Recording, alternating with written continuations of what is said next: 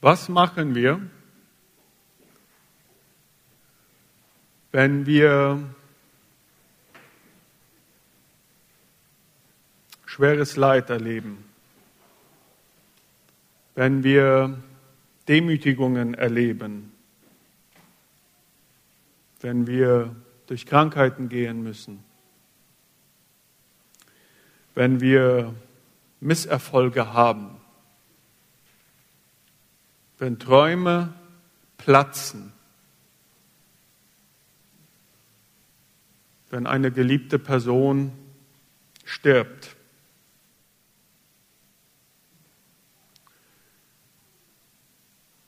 Scheinbar sinnloses Leid begegnet uns jeden Tag.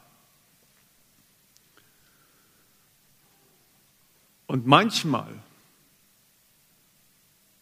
wenn wir dann anfangen, darüber nachzudenken, dann scheint es so zu sein, als wenn Gott uns vergessen hat. Als wenn er ganz weit entfernt ist. Und dann kann es schon mal sein, dass wir uns die Frage stellen, wo ist denn dieser liebende Gott? von dem uns die Bibel erzählt. Wo ist denn dieser liebende Gott, der nahe bei den Menschen war? Und oft scheint er doch so, so weit entfernt zu sein.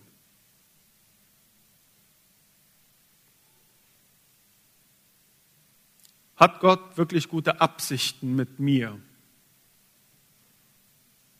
wenn ich Leid, wenn ich Ablehnung, wenn ich Demütigungen erlebe.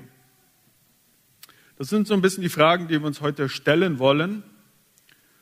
Und zwar wollen wir sie uns stellen anhand von einer alttestamentlichen Geschichte. Der Geschichte von Josef. Und anhand von Josefs Geschichte wollen wir darüber nachdenken, wie das zusammenpassen kann. Auf der einen Seite Demütigungen, Leid, Krankheiten und auf der anderen Seite Gottes Allmacht, Gottes Güte, seine Liebe. Wie passt das zusammen? Und ich habe hab der Predigt mal einen Titel gegeben, ein verwöhnter Bengel rettet die Welt. Und das werden wir in dieser Geschichte merken, wie ein verwöhnter junger Mann durch schreckliches Leid geht und später die ganze Welt rettet. Josef war als die Geschichte anfing, war er ein pubertierender Jugendlicher von 17 Jahren. Mit 17 Jahren. Und Josef hatte elf Brüder. Und diese elf Brüder, die hassten Josef, konnten ihn nicht ausstehen.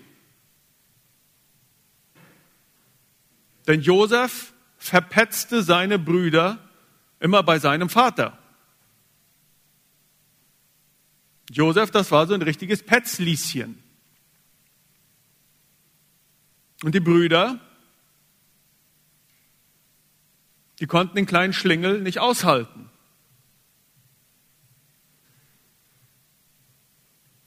Und Jakob, der hatte ja auch noch auch einiges dazu beigetragen. Der hatte ja Kinder von mehreren Frauen und Gerade Rachel, das war seine Lieblingsfrau und die war dann auch noch so wunderschön.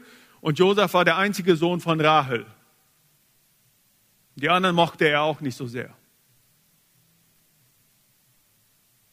Also wenn ihr glaubt, dass ihr aus einer Familie mit zerstörten Familiendynamiken kommt, dann stelle ich euch die Familie Jakobs vor. Die war unbedingt schlimmer.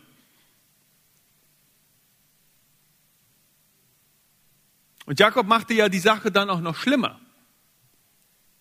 Jakob schenkte Josef einen richtig teuren, bunten Mantel. Ich habe ich hab lange darüber nachgedacht, was, was, würde, was, würde ein, was würde das heute sein? Also nur Jakob kriegte diesen bunten Mantel, seine, die, die anderen Brüder nicht. Was würde heute etwas Ähnliches sein? Und ich weiß nicht, ob dieses Beispiel passt, aber das wäre so, als wenn der Vater einem Kind eine nagelneue Toyota Hilux kauft und den anderen alte Ikikes.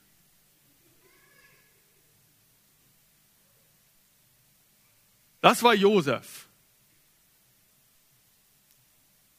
Verwöhnter Bengel, Rotzlöffel. Konnte man nicht aushalten. Hochnäsig. Und dann, und dann fängt der Junge noch an zu träumen. er hat Träume. Denn wir müssen ja verstehen, dass in der damaligen Zeit glaubten die Menschen nämlich, dass Gott durch Träume sprach.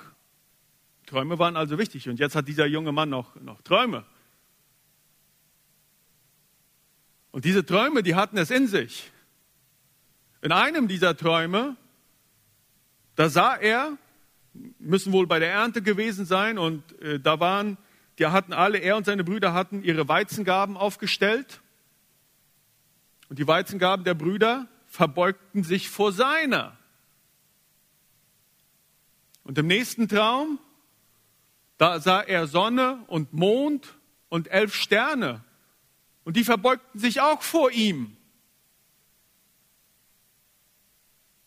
Und dann hatte er nichts Besseres zu tun, als diese Träume auch noch seiner Familie und besonders seinen Brüdern zu erzählen. Und natürlich war ja die Botschaft klar, ich werde irgendwann eure, euer Herrscher sein. Und dann auf diesem ganzen Hintergrund, dann war er bei den Brüdern durch. Dann war fertig. Jetzt wollten die Brüder ihn loswerden. Und die Möglichkeit dazu, die ergab sich dann auch bald, denn die Brüder mussten die Herden des Vaters hüten. Josef war natürlich nicht dabei. Und irgendwann wollte Vater Jakob wissen, was die Brüder denn da so treiben. Und er wusste, er konnte sich auf Josef verlassen, der würde ihm alles erzählen. Also schickt er Josef hinterher und sagt zu ihm, schau mal nach, was deine Brüder alles machen und das kannst du mir danach berichten.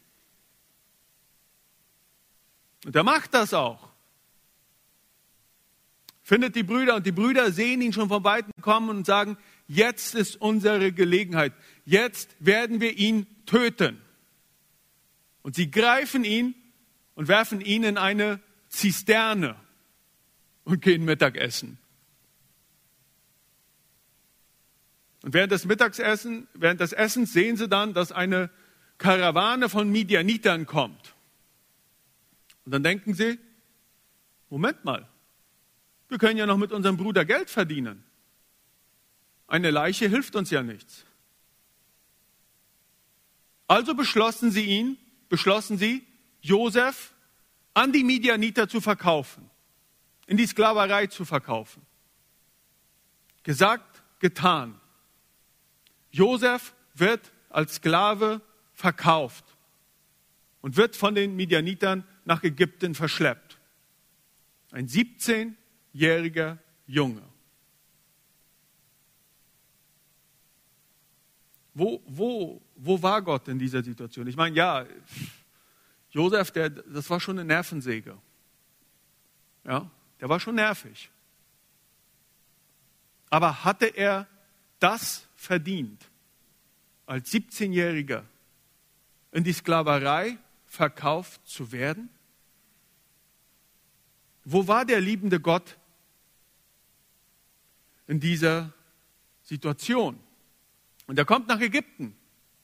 Und er wird von einem hohen ägyptischen Beamten gekauft, Potiphar. Und er ist bei Potiphar im Haus, er ist einer der Haussklaven. Und gleich am Anfang von Kapitel 39 des ersten Mosebuches heißt, heißt es, und da steht, Der Herr aber war mit Josef. Wie bitte? Der Herr war mit Josef. In, in der Sklaverei, in dieser ganzen Ungerechtigkeit war der Herr mit Josef. Ich glaube nicht, dass Josef den unbedingt gespürt hat. Dass er in seinen Gebeten das Feuer des Herrn gespürt hat, dass er Gottes Nähe gespürt hat. Aber das ändert nichts an der Tatsache, dass der Herr trotzdem bei ihm war, auch wenn Josef ihn wahrscheinlich in dem Moment nicht gespürt hat. Stell dir mal vor, du bist als 17-Jähriger in der Sklaverei in einem fremden Land.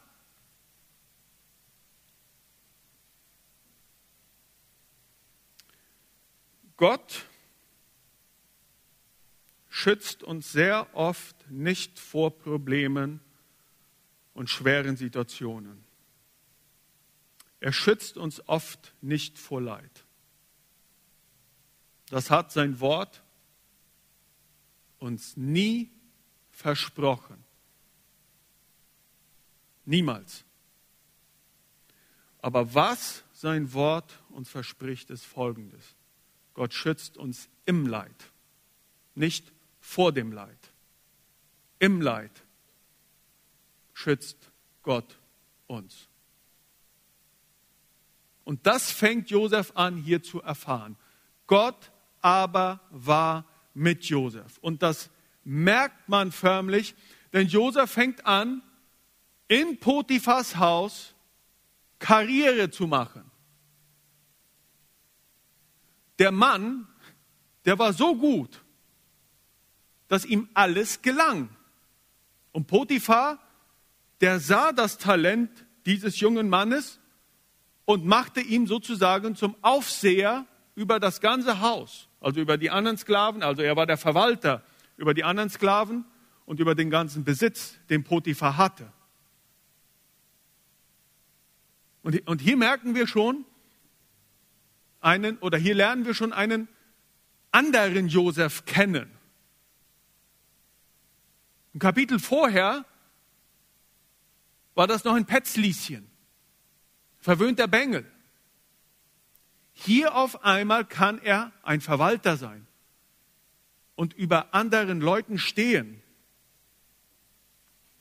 Er war der Verwalter des ganzen Besitzes von Potiphar. 1. Mose 39, Vers 5 heißt es, der Herr segnete das Haus des Ägypters um Josefs Willen. Und der Segen des Herrn war auf allem, was er hatte, im Haus und auf dem Feld. Josef wird im Leid zum Segen für andere Menschen. Potiphar wurde reich mit Josef. Und etwas weiter heißt es, etwas sarkastisch, und er, Potiphar, überließ alles, was er hatte, der Hand Josefs und kümmerte sich um gar nichts. Um gar nichts, außer um das Brot, das er selber aß. Und das Einzige, was Potiphar noch tun musste, war, sich das eigene Brot in den Mund schieben. Den Rest erledigte Josef. So gut war Josef. So gut war Josef. Es ist oft so in der Bibel, dass Gott es uns gerade dann ermöglicht, andere Menschen zu segnen, wenn wir in schweren Situationen sind. Besonders dann, wenn wir uns von Gott verlassen und vergessen fühlen. Und wenn die Geschichte hier aufhören würde, dann könnten wir ja alle sagen, ja, da ist viel Böses passiert. Ja, da ist viel Ungerechtigkeit passiert. Aber es ist noch einmal alles gut ausgefallen. Aber dem war nicht so. Denn Potiphar hatte eine Frau. Und diese Frau die hatte es auf Josef abgesehen. Es heißt im, im biblischen Text, dass Josef schön von Gestalt war. Strammer junger Mann. Und das hat natürlich auch Potiphas Frau gesehen. Und die möchte mit ihm ins Bett. Die möchte mit ihm ins Bett. Und Josef wusste, dass das falsch war. Und er sagt Tag für Tag, nein, das mache ich nicht. Schauen wir, was hier passiert ist. Das war der Josef, der noch vor einigen Jahren verwöhnt wurde von seinem Vater. Jetzt ist das ein Josef, der den Versuchungen widersteht. Tag für Tag kommt Potiphas Frau und sagt, ich möchte mit dir ins Bett, komm jetzt. Und er sagt nein. Und irgendwann fragt sich Potiphas Moment mal, was ist denn hier falsch? Jetzt werde ich ihn ins Bett zwingen. Und sie kommt und sie greift ihn und Josef läuft weg. Aber sie hält seinen Mantel in der Hand. Seine Kleidung. Josef läuft nackt weg.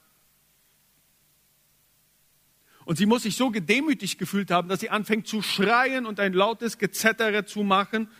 Und sie sagt, Josef, und sie schrie, und alle Hausangestellten, die hörten das, Josef wollte mich vergewaltigen. Aber ich schrie und dann lief er weg. Hier seht, ich habe sein Kleid als Beweis in meiner Hand. Schaut mal her. Und als dann Potiphar nach Hause kommt, dann wiederholt sie diese ganze Lügengeschichte. Aber sie sagt da was sehr Interessantes. Der hebräische Sklave, den du hergebracht hast, mit anderen Worten, Potiphar, du hast uns einen Vergewaltiger ins Haus gebracht.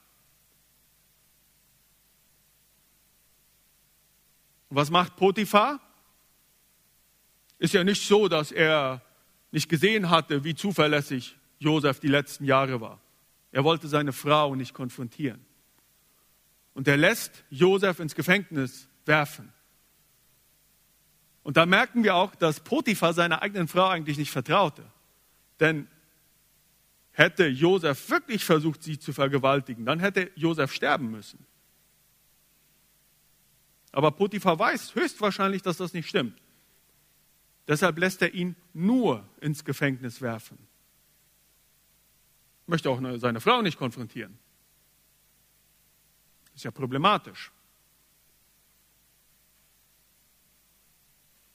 Und wieder sitzt Josef von allen verlassen, unschuldig, ganz allein im Gefängnis.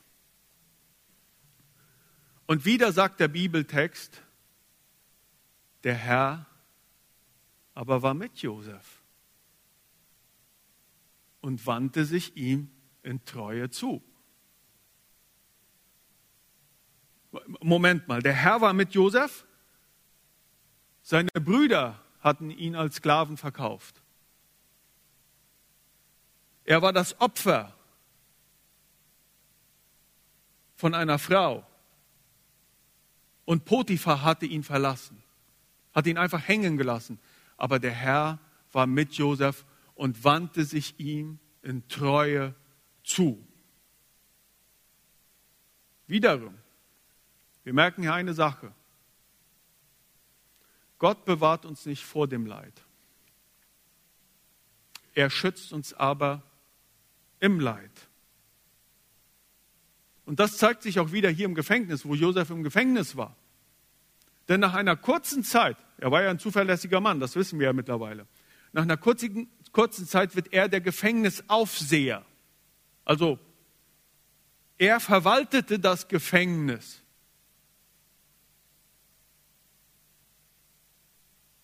Man konnte ihm vertrauen. Ich überlegte mir das mal. Also wenn ich als Gefangener Gefängnisverwalter wäre, würde ich doch vielleicht weggelaufen sein. Aber das macht Josef nicht. Man konnte ihm vertrauen und er verwaltete das ganze Gefängnis. Er saß da als Unschuldiger.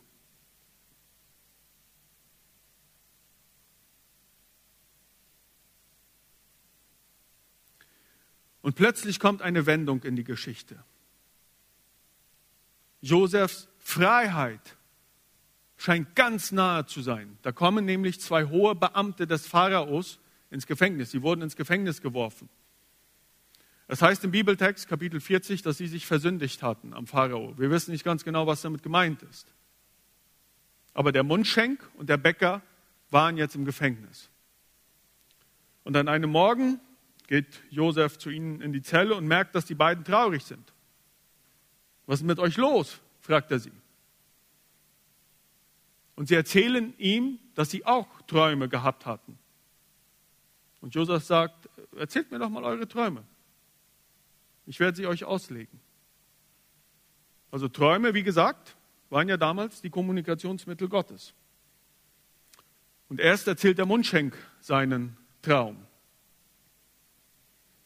Da war ein Weinstock und da wuchsen drei Ranken, die Trauben trugen. Und der Mundschenk sah, wie er diese Trauben in den Kelch des Pharaos ausdrückte und dem Pharao diesen Becher gab. Und Josef sagt zu ihm, in drei Tagen wirst du wieder, wirst du hier draußen sein und dem Pharao dienen. Aber dann sagt Josef noch eine Sache. Wenn du erst draußen bist, bitte erinnere dich an mich. Denn ich sitze hier unschuldig. Ich sitze hier unschuldig. Und dann kommt der Bäcker. Sein Traum ist nicht so positiv. In drei Tagen würde der Bäcker enthauptet werden. Seinen leblosen Körper würde man an einem Baum aufhängen und die Vögel würden ihm das Fleisch von den Knochen reißen. Und so kam es dann auch.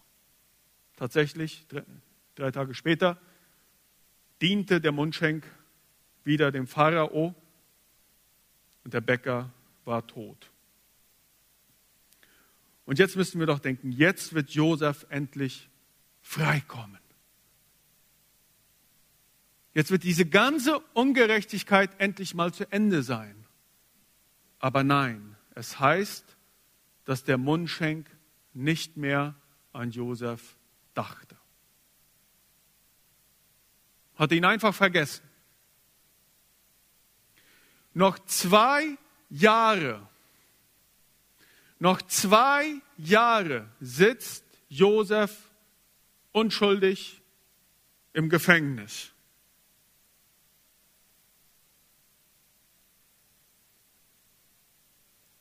Und plötzlich fängt der Pharao an, Träume zu haben. Und diese Träume ängstigen den Pharao und seine ganzen Wahrsager, seine Zauberer, seine Magier, keiner von ihnen kann diese Träume deuten.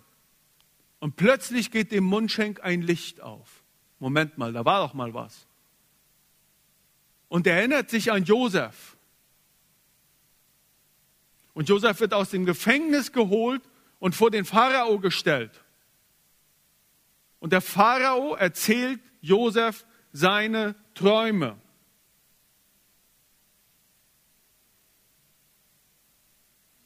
Im ersten Traum werden, werden sieben fette Rinder von sieben mageren Rindern aufgefressen.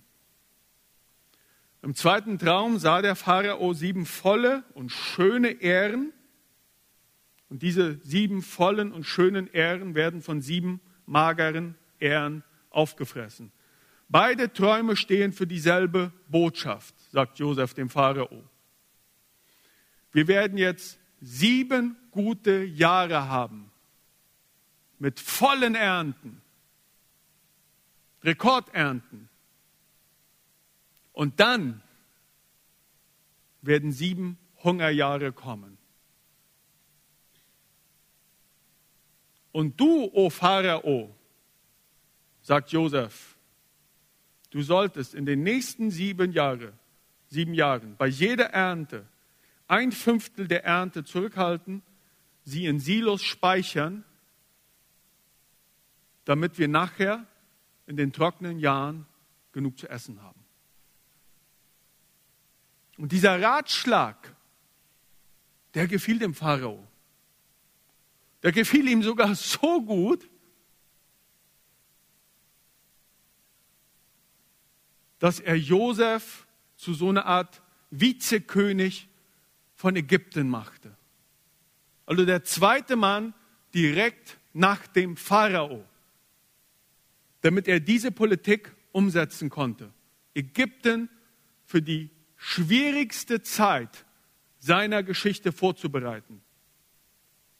Das war ein riesiger Verwaltungsaufwand. Ein ganzes Land, die Wirtschaft um Polen, damit man nachher sieben trockene Jahre überlebt. Und das sollte Josef machen. Jetzt hatten sich Josefs Träume erfüllt. Er war quasi König. Aber all das nach 13 Jahren, also er war jetzt 30 Jahre alt, mit 17 Jahren wurde er in die Sklaverei verkauft. Nach 13 Jahren bitterer Sklaverei, Betrug von seinen Brüdern, die Verleumdung von Potiphas Frau. Potiphar hatte ihn vergessen, der Mundschenk hatte ihn vergessen, von allen im Stich gelassen. 13 bittere Jahre. Jetzt war er Herrscher. Diese Hungersnot, die erstreckte sich nicht nur auf Ägypten, die muss die ganze damalige Welt getroffen haben. Es muss eine unglaubliche Naturkatastrophe gewesen sein, weil ich nehme mal an, dass es überall nicht geregnet hat. Dann kamen die Leute aus den Nachbarvölkern und kauften in Ägypten Getreide, um überleben zu können. Es heißt, und alle Welt kam nach Ägypten zu Josef, um Getreide zu kaufen, denn die Hungersnot war stark auf der ganzen Erde.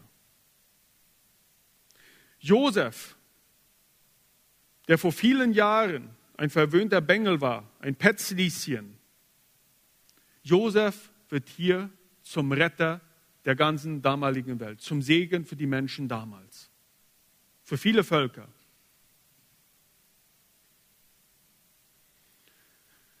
Und das ist ein Thema, was wir oft in der Bibel finden.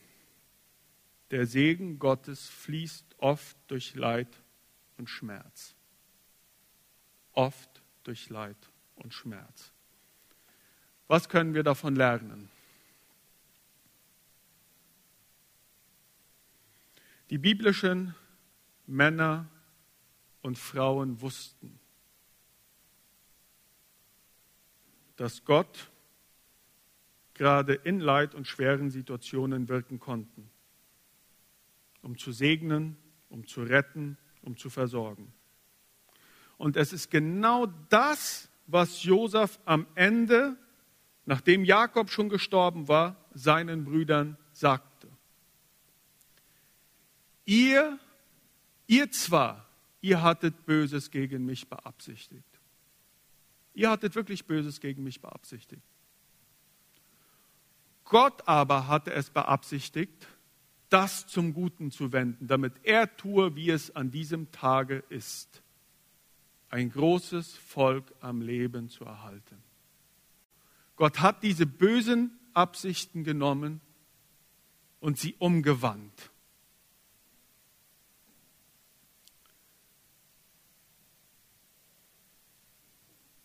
Kann es sein, kann es sein, dass aus Gottes unendlich höherer Perspektive, dass es aus dieser Perspektive für all das Böse, was uns in unserem Leben widerfährt, vielleicht, dass es dafür gute Gründe geben könnte. Kann es sein, dass Gott das Leid aus guten Gründen zulässt? Und zweitens,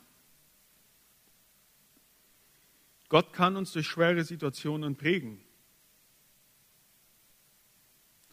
Als Josef mit 17 Jahren die Verheißung kriegte, dass er eines Tages König sein würde, war er dafür nicht fertig. Er war verwöhnt, er verpetzte seine Brüder, seine Brüder. Aber nach 13 Jahren Sklaverei und Gefangenschaft hatte sich dieser Josef verändert. Jetzt konnte er der Regierungschef von Ägypten werden. Josef hatte es gelernt, gerecht zu handeln, Leute gleich zu behandeln und nicht Rache zu üben. Schaut mal, er, er übt nicht Rache an seinen Brüdern. Er übt auch nicht Rache an Potiphar und an Potiphars Frau. Das macht er nicht. Er war bereit zu vergeben. Er hatte seine Integrität bewiesen, indem er das Angebot von Potiphas Frau ausschlug. Er hatte es gelernt, ein guter Verwalter zu sein und unter schweren Bedingungen viel Verantwortung zu tragen. Verantwortung für ein ganzes Königreich. Der 30-jährige Josef war anders als der 17-jährige Josef. Der 30-jährige Josef war ausdauernd, diszipliniert, gerecht, demütig und barmherzig. Auch wenn ich auf mein persönliches Leben schaue, vieles, was mich in meinem Leben weitergebracht hat, das habe ich erst in schweren Situationen erlernt. Und ich glaube, wenn wir hier, wenn ich euch fragen würde, dann würdet ihr oder viele von euch würden dann dasselbe sagen.